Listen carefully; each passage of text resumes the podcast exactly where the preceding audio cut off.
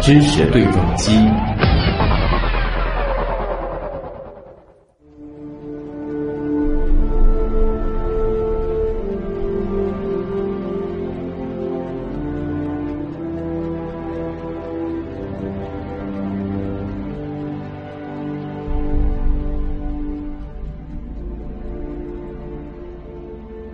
这段背景音乐呢，来自十几年前的一部经典的科幻电影《后天》。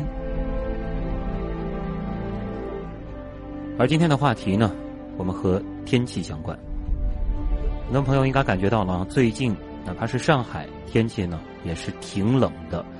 而就在前一周，中国多地迎来了二零一八年开年的首场降雪之时，大洋彼岸的美国人呢，其实。正在暴风雪当中苦苦煎熬着。上周啊，一场称之为“杀手”的寒流，给北美的大部分地区是带来了近几年来的最低温和大降雪。什么概念呢？根据统计，今年美国东部的温度要比往年的平均值低十到十六度。纽约曼哈顿的喷泉自动开启了冰挂模式，马萨诸塞州海里的浪花都被冻成了冰雕，甚至连。尼加拉大瀑布，它都流不动了。美国东南部的佛罗里达州，通常是以阳光沙滩闻名，这次也没有躲过。要知道，在往年的冬天，这儿的人可都是穿拖鞋出门的，而有照片显示啊，他们的拖鞋似乎也被冻住了。当然呢，杀手的威力其实还没有完全散去。四号的时候，美国是又迎来了一场更大的暴风雪侵袭。炸弹气旋风暴，炸弹气旋呢，其气压减低的速度快到有如爆炸而得名。炸弹气旋这样的风暴会带来剧烈的降温、暴雪和狂风，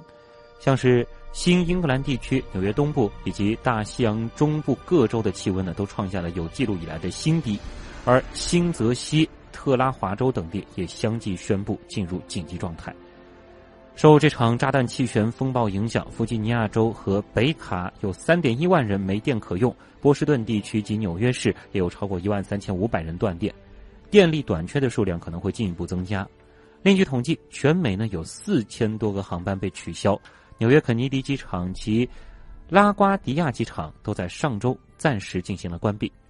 而受低温影响，位于佛罗里达州的奥兰多迪士尼乐园也是罕见的停业啊。从三号到五号，迪士尼乐园的水上世界、环球影城以及海洋公园都暂时关闭。紧随炸弹气旋的脚步，严寒的天气呢，是给美国东海岸带来了暴风雪和低温。美国国家气象局表示，当地时间六号的时候，新罕布什尔州和华盛顿山周边气温是零下三十八度。但由于峰顶上的持续风力和阵风风速达到了每小时一百九一百五十九公里和一百八十公里，因此当地的体感温度是达到了零下六十九摄氏度。根据报道，低温严寒的天气已经造成美国全国范围内至少二十二人死亡。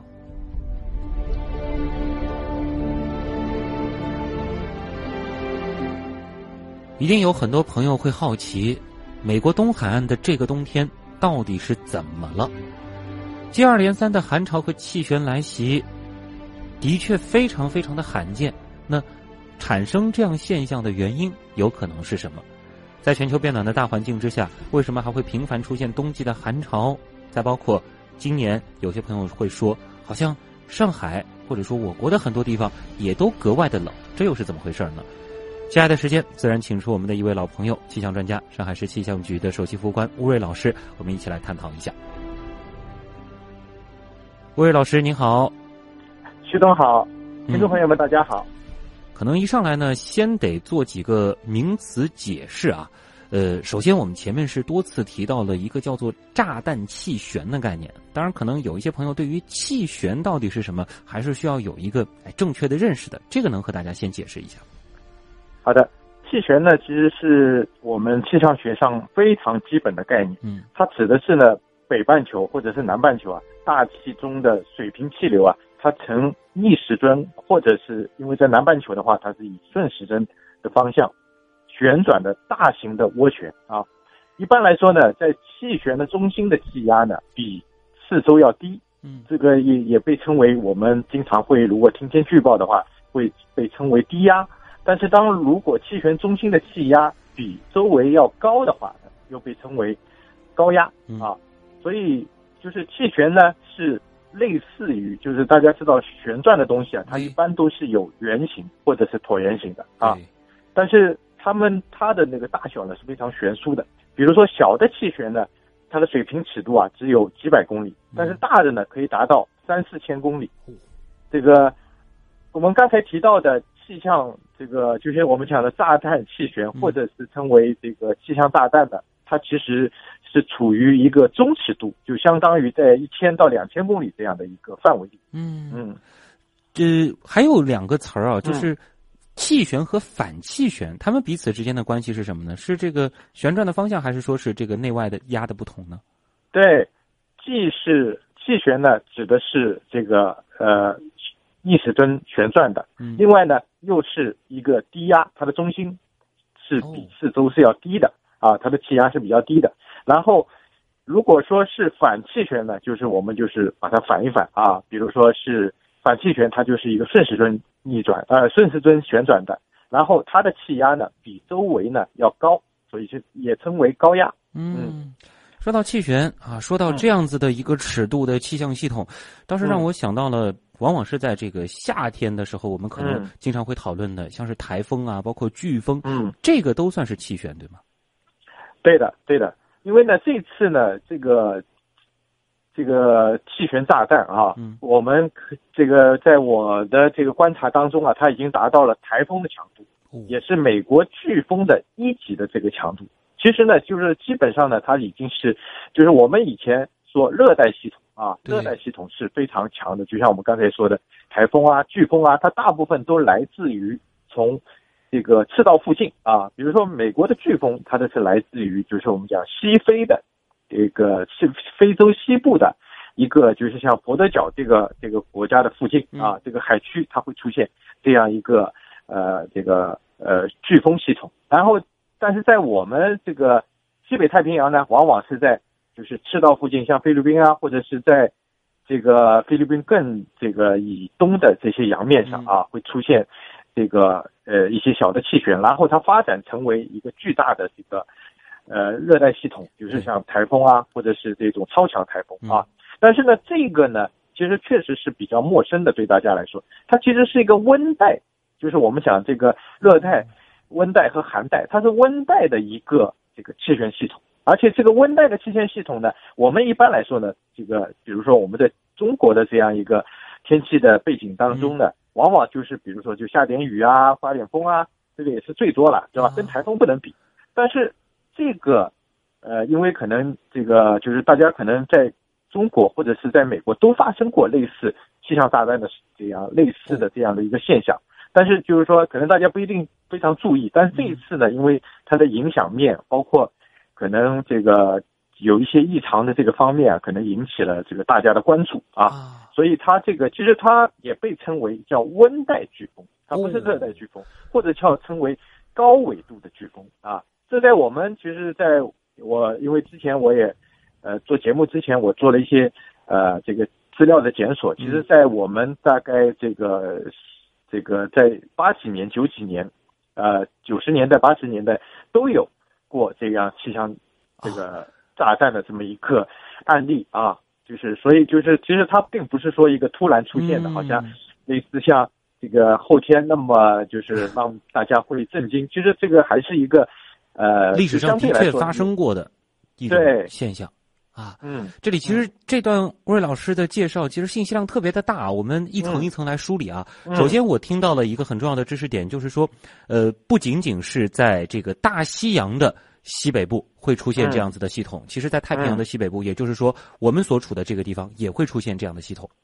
对啊，对。然后，的确历史上也出现过。那么，呃。在夏天，或者说它是在这个热带形成的呢，在我们这儿叫台风，在美国那边呢叫这个飓风啊。这个我们记得之前也做过节目。在冬天呢，我们可以这个把它理解成就是一种温带的飓风，或者说是温带的台风，但是它带来的影响就是严寒和暴雪了。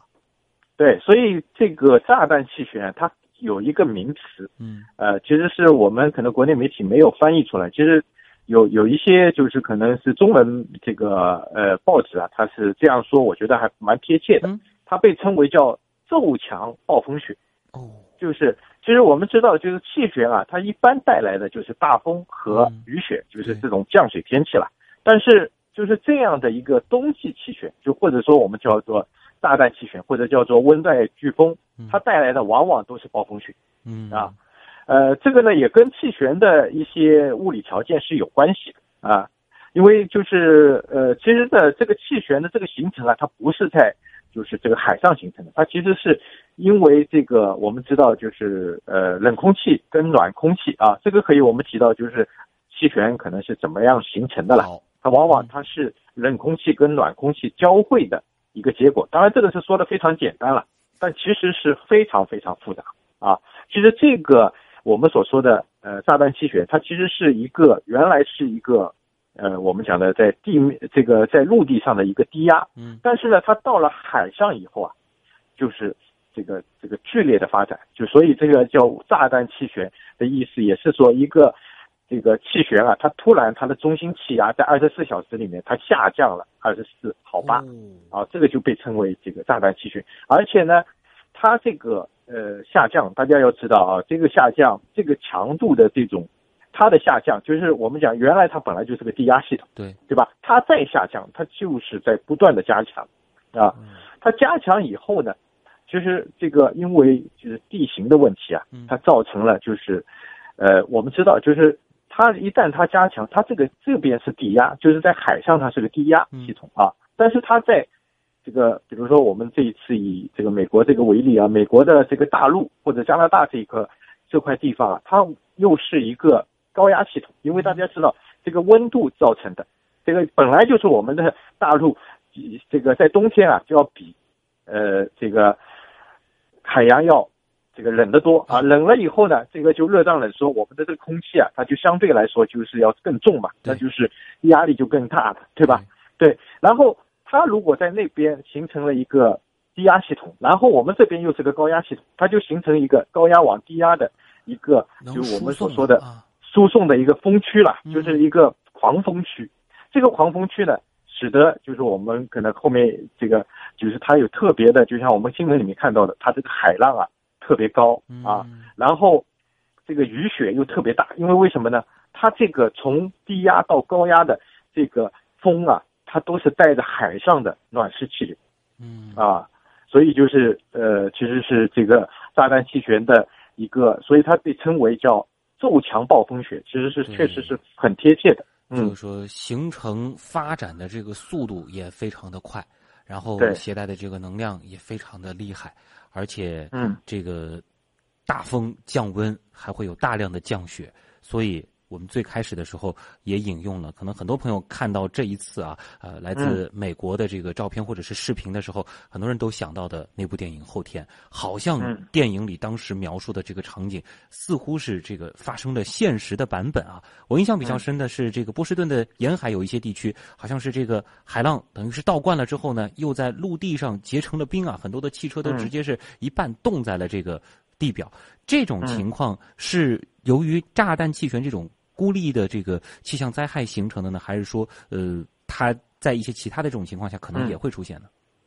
哦，这个其实就是我刚才说的，其实它这个呃气旋性的这个爆发性发展，也也可以说称为这个我们讲的气旋炸弹啊，炸弹气旋啊这样一个词呢，其实，在我们就是呃就是最近遇到的这个冷空气啊，其实它也有类似的这样的一个情况。哦，就比如说我们因为这一次的寒潮天气啊。它是一个以西路，就是我们其实冷冷，我们影响我们中国的冷空气或者寒潮啊，它其实分成有好几路，啊，一一个呢是就是比如说就是我们的西路冷空气，就是说从西伯利亚，呃，经过我们的新疆直接就是灌下来，嗯，啊，这个冷空气就是可能我们就是比如说下点小雨以后啊，然后就马上就天晴了啊，但是就是还有中路，就是从蒙古这边下来，还有一种冷空气呢，它其实更为。更东一点，嗯，就是从我们的这个蒙古这个最最东面，然后它呢形成了一个这个低涡系统，然后它是其实是从海上，这个冷空气啊，它是先走了一段陆路以后，就是其实是顺着这个纬度啊，纬纬纬纬纬度线啊，它是走了一段路以后啊，然后再回到，就是其实它是从东北部吹到，就是这个冷空气的方向是东北部灌下来的，或者说对我们这个上海进行影响。嗯如果是这样的冷空气呢，它其实引起的这个。海浪特别大啊，海浪特别大，而且呢，就是这种雨雪天气啊，就特别强烈，特别强烈啊。这个其实是一个呃，相对就是其实，在我们的冷空气的影响当中啊，它其实是一个蛮常见的现象。嗯。但是呢，因为就是说，呃，一般来说，它的生命史都比较短嘛。对。然后这一次呢，其实是美国这样的一个呃炸弹气旋的影响呢，它其实时间比较长，而且呢，其实它可能就是说。跟这个气候背景也有关系，它正好是什么呢？就是它的海温最热的时候，就是可能在冬天的时候啊，它这个海温的一个正好是在一个峰值的时候，然后它的这个气旋的呃影响呢，就是可能有几个因素都叠加起来了，然后它这个风力又大，它的那个水汽通道又好，然后这个其实就是说刚才旭东讲到的，其实这个里面有个小细节问题啊，嗯，其实大家不要觉得这个是后天好像。就是有一个场景，就是他们在图书馆里面啊，突然瞬间这个整个这个寒潮拉压过来的时候，所有的东西都冰掉了，骤降是吧？对对对，就降得非常非常的快啊。对对，这个呢，这种骤降呢，这种可能性呢，其实是呃蛮低的。但是我我我可以说呢，就是为什么它会形成这种海浪潮，或者包包括这种瀑布会动起来啊？就是这个其实是。就是在这个无论是海浪还是瀑布当中啊，它其实都有水流相对比较平缓的地方啊，都有平缓的地方。它这些地方呢，就是很容易在比如说零下的十几度甚至于三十几度的时候，它是可以结冰的。但是这个结冰啊，它是慢慢来的。就是它有点像我们以前可能大家有有如果有这种这个科学爱好者买过那种就是水晶会自己长的那种东西，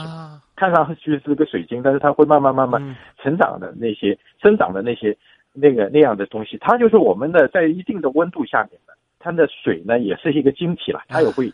这个生长，然后它生长到一定程度呢，它其实是跟这个水流的方向或者是水流的那种样子，它是可以可以。重合的了啊啊，对，并不是流动的这个水直接结冰了啊，其实是一点一点一点这个堆积起来，最后是形成了这样子的一个冰瀑啊，诸如此类的这种样子。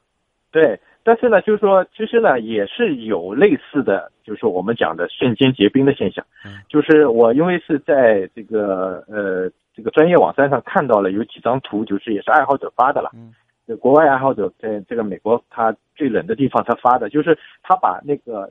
这个就是这个水啊，如果说是以一个喷射的这种方式啊，喷出去的话，它就会瞬间在空中啊，它会形成一些冰晶的。而且如果这个时候太阳特别好的时候啊，它就是就是是看出来就像是天空当中啊，突然就是一个一个一个一个一个圆的这个冰晶的一个这么一个圈啊，这个那是非常的。而且如果在太阳的照射下呢，是确实是非常的漂亮。而且这个图肯定是。不是，就是假造的。我觉得这个确实是会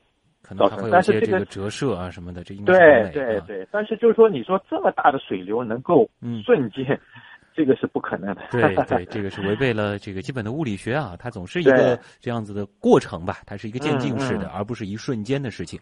呃，这一次呢，我注意到了一个平均温度啊，这其实是真的让我吓了一跳，因为我记得之前在和威尔老师聊，比如说这个呃寒冬啊，或者是这个暖冬之类的时候，我们在聊这个平均温度的时候，说是第一个一度两度，那已经是不得了的事儿了。嗯，这一次说今年美国东部地区的温度要比往年的平均值低十到。到十六度啊！我还确认了一下，的确是没有看到小数点。不知道魏老师你是怎么理解这个低了十到十六度呢？呃，因为呢，这个呢，因为我这个呃信息也看到了，但是就是这个信息呢，它的参照点到底是或者参照的一个这个时间段到底是哪个？我觉得这个呢是可能是需要去探究的，但是我是没有看到。他们的专业网站上有这么一个说法，嗯，但是就是我估计呢，即使是是有，我理解啊，因为这个如果说它是全年的平均值低十到十六度，那 那那那是不得了了，对。吧？但是它可能是往年，比如说同期啊。啊，就比如说那一周这个或者是对这一周天或者是一个月，对吧？它可能低十度到十六度，我觉得这个还可能是有有这个可能，但是这个也不能说非常异常，因为它很可能在其他的，因为我们知道我们全球变暖的背景当中，还是一个气候总体的这个平均值，就全年的平均值，它还是相对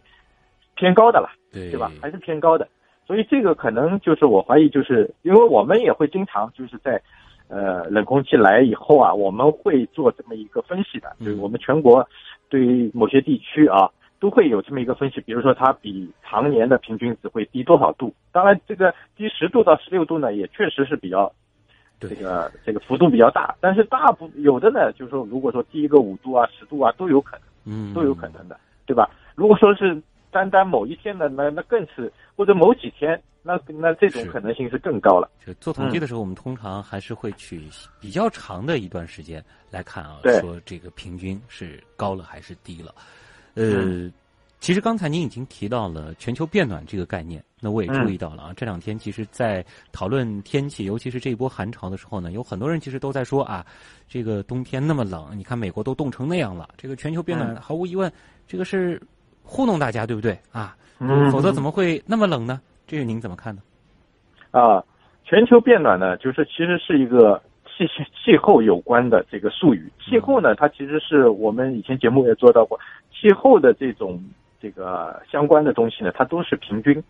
平均值的。一般来说，这个平均值的幅度啊，有的是一年，或者有的是十年，甚至于有的是上千年啊，这么一个尺度上面的。它跟呢，就是我们几天或者几周内的这个天气情况，其实是没有直接联系的。嗯。就比如说，如果打个比方的话，就是股市，比如说连续几天的下跌，它也不能证明，比如说经济就崩溃了，对吧？这个是不可能的。但是短暂的这种寒潮呢，也不是说这个全球变暖是错误的，对吧？就这个跟我们其实一个这个时间的这种跨度是不一样的啊。就是比如说这个，呃，我们。在夏天也会遇到这样的问题啊，我们这个好像这里这个都达到四十度或者是怎么样高的高温了啊，这个好像这个这个整个比如说某一段时间它可能还是偏冷的都有可能，对吧？对，是，就是说这个个别的时间或者是个别的地点出现了这种极端的情况，它并不是说能够代表全球整体它是处在一个什么样的趋势当中。对对，而且现在的这个数据呢，其实是说明，就是说，呃，其实我们现在就是因为最近也是发布了一些数据，然后正好是跟这个寒潮啊，这个这一次的极寒天气啊又结合在一起啊，都是说二零一四年、二零一五年、一六年和一七年都要成为有史以来最温暖的年份了，对吧？基本上都是大家都是排排坐了，所以这个包括就是说，呃，至少在这个。最近几十年是一千年以来的最热的年份，对吧？这个都是权威的一些报告啊。我觉得这个还是说明，就是呃，我们全球变暖的这个脚步啊，它还是没有停下来的。嗯。但是呢，这里为什么我们又要联系一下？为什么说这个极寒天气会在全球变暖的背景下出现呢？那很有可能。当然，这个就是我们讲科学啊，科学往往都是一个。呃，可能性的这种关联啊，不能说这个一定是 A，尤其是。气象这种啊，要参考的因素实在是太多的这样一个超级系统里边。对，嗯，所以就是其实这里面是想说明一个什么问题呢？其实全球变暖，或者说我们这个就是像我们所说的这个呃呃这个南北极的这种冰川的融化啊，其实是令这个极寒天气啊更加频繁了。哦。更加频繁了，怎么回事？对，其实这个呢，跟我们刚才其实讲到的那个气旋啊，就是我们所说的这个这个气旋这个概念，其实是蛮有关系的了。嗯，一个呢，就是说因为北极啊，或者是南极啊，它这个因为主要是北极可能是比较影响比较大了，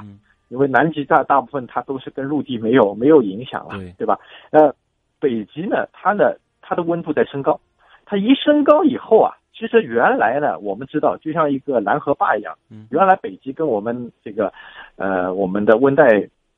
温带或者是热带，它其实是那个这个差距很大了，很大。那北极呢，它就像一个蓝河坝，它的这个水呢，它就是说它可能是，就是这个呃，我们讲的这个，它它没有没有办法跟我们这个呃这个相对这纬度比较低的这个暖空气啊进行抗衡啊，然后它就被那里就可能被锁定在那里啊，或者说比如说它的这个南下的时间啊，它不会那么强啊，不会那么多啊，这样的其实。但是它一旦温暖以后啊，它其实是削弱了，就是我们所说的这个刚才说的，就是这个原来的这么一个很很大的极差，使得它的反而就是平滑了，它容易南下了。对对对，其实是一个，就是我们知道，就是我们呃一直在说气象，它其实是一个呃就是一个系统啊，一个系统，它不能说你说哎这个，其实一个气旋某种程度来说，它也是。一段时间里面产生的东西，它过一段时间，如果说哎，你在这个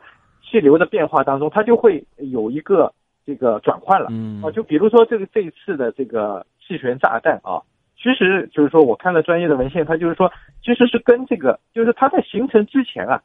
它其实就跟这个我它的这个就是大西洋的这个暖流啊，它就有一个联系了，有一个联系了，有一个联系，就是大西洋的。暖流它越强，它越容易使得这个原来在这个其实北极地区的这个极涡啊，就是我们讲的其实也是个气旋了，极地涡旋啊，极地涡旋更容易移动到这个海上，而而且它发展成一个比较强的这种炸弹气旋啊。然后这个其实对，您说，这也就说明这个其实北极的这个温度一旦升高啊，它其实是反而是就是更容易让这个。极涡这个极地涡旋对我我们这个陆地啊进行这个影响。就不管怎么说，这个哪怕极地的温度相对升高了，但是和我们温带来比，它的这个温度还是很低的。举一个不太恰当的这个比喻啊，就比如说原来在那儿可能有这个十万的这个寒冷大军，全球变暖之后呢，他们可能削弱到了八万。但是本来呢，在这个边上啊，其实是布设了很多的屏障，他们下不来。现在呢，大门洞开，这原来可能十万只能下来两万，现在这个八万能下来四万了。这所以其实对我们的影响反而是更大了。是的，而且它的就是这个。这个影响的频率又会提高啊！对，它其实就是说这些，大家如果说到北极去的话，其实这个零下多少度，它都它都是很正常的，零下是五十度、六十度都是很正常。但是它这个东西，只要如果是影响低纬度地区了，那这个就不得了啊！那个就是这个就是对对这个整个，呃，像这种呃美国这些地区啊，就包括像佛罗里达这样的，就是因为这个。大家可以看得到，到如果说看得到这个卫星图图片的话啊，它其实这整个这个气旋的这个呃，就像一个台风或者像飓风一样，它的这个眼区非常明显。对，而且它的螺旋的云带啊，我们如果说去对比一下我们夏天的这个台风啊，真的很，我们经常会说，对它非常清楚的话，它就特别稳定，嗯，而且它的威力特别强。但是我们也不能简单的理解为它就是一个这个冬季的飓风，或者是在这个温带的飓风，是吧？它并不是说是海上形成，然后再有登陆的这样的一个过程。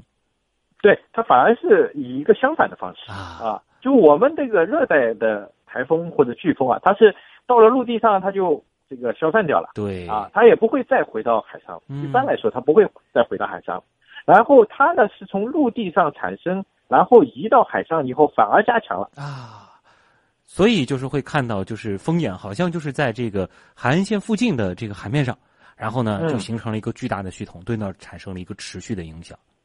对，而且就是说这个里面呢，也跟这个气旋的一种生成机制啊，也是很有关系。因为海面上有两个特点，特别容易让这个气旋能够发展。嗯，一个呢是海面是比较温暖，就我刚才说了，冬天它是比大陆温暖，这和夏天是相反的。对对。第二个呢，它的摩擦力很小。然后使得这个气旋容易转起来。嗯，就是如果说它在这个陆地上的话呢，大家知道地形啊，比如说一会儿是这个，比如说是丘陵啊，一会儿是平原啊，一会儿是高原，对吧？那这里也可以给大家讲，为什么这个地形也非常重要呢？你看，像美国为什么龙卷风高发？但是龙卷风高发的地区啊，全都是平原地区。嗯，你说这个这个像这个山地很少有龙卷风。对啊。对，这其实也是气旋它形成它需要考虑到的这个重要的一些因素啊。对对，所以我们其实今天其实围绕的都是气旋，其实像龙卷风啊，对吧？这个台风啊、飓风啊，和这个我们今天要讲的这个这个气旋炸弹，都是都是弃权。嗯，还有点时间啊，再看两个小问题啊。我看到有听众在问啊，他说想到了巴厘岛的那个火山喷发，今年的这一波冷，或者说是这一次的寒潮，和那个火山是不是也会有那么一丁点关系呢？嗯，这个呢，其实还是回到这个气候和天气的关系了。就一般来说呢，就像这个，我们就是刚才我是看到一个数据，就是 NASA 的卫星数据啊，是呃估计了一下，就是我们所说的这个巴厘岛的这个阿贡火山啊，特别是阿贡火山，包括可能其他火山也在也也可能会喷发了。他们现在的估算就是二氧化硫的释放量在四万吨左右。嗯，就是这个四万吨呢，大家可能看来很多啊，但是其实因为我们知道地球实在很大，大气层也是非常大，但是其实是无法改变。全球气温的啊，另外一个呢，就是这个二氧化硫的这么一些成分呢，它其实是如果在对流层里面的，它是很容易被冲刷掉的。嗯，就我们无论是降雨啊、风啊，这个很快就没了，扩散啊，对它很快就会这些成分呢，它可能会回落到地球上啊。但是在现在在目前就是我们在平流层呢还没有发现，如果它进入平流层了，那就是确实是很有可能它会反射太阳的。辐射，从而使得就整个辐射变化了，那就是就像是我们说的这个炉子，它被挡挡挡了一层了，那可能是会使得地球发生这种降温的效应。但是现在我们是没看到，然后以现在的这个量呢，就算有，它也是微乎其微，可以这样理解吗？啊，对对，就是这个呢是一个很非常复杂的作用，但是就是现在，呃，就目前来看，它。就是说，即使是有影响，它也是其实其中一个很小的因素。嗯，还有呢，就是咱们上海的问题啊，今天注意到是降温的也比较厉害，从昨天开始嘛，然后早晨的六点多，上海中心气象台是解除了寒潮蓝色和大风蓝色预警信号，说这个寒潮预警解除了，是不是代表这个寒冷已经过去了呢？嗯哼，呃，目前呢，其实这个我们的寒潮和大风预警信号呢，其实是说明天气。变化的最剧烈、最明显的这么一段时间啊，它这个现在已经过去了啊，但是这个寒冷啊，确实还是大家可能还是要待一段时间。未来的四天到五天啊，还是这样的一个晴冷模式，而且后续呢，就我们知道，就是其实冷空气它的影响啊，它是一波一波的，就是它不是一一下子全部能够，就像我们哦，就并不是说这一波来完了就没了，之后还会有新的过来。对，它有补充，就是说它因为这个冷空气的，就像这个水流一样，嗯，它就是比如说这一波过来了，其实后面它它其实还是有很多的，就像这个这个水位还挺高的了，那就是这个冷空气的补充的影响，我们被称为啊，嗯，这在周四周五，就是我们明天可能还好，周四周五早间的气温啊，要比今天就是今天已经达到这个徐家汇站已经达到了零下了，六了，对，零下，对对，然后。可能会更低，而且这个可能会这个郊区啊会出现零下六度到零下七度的这种低温。对，大家还是要提前的做好准备啊。当然，是的，这几天的话，这个祝大家能够想办法吧，让自己暖和一些。好了，也是感谢我们的老朋友上海市中心气象台的吴瑞老师和我们带来的分享，谢谢您，再见。哎，好，再见。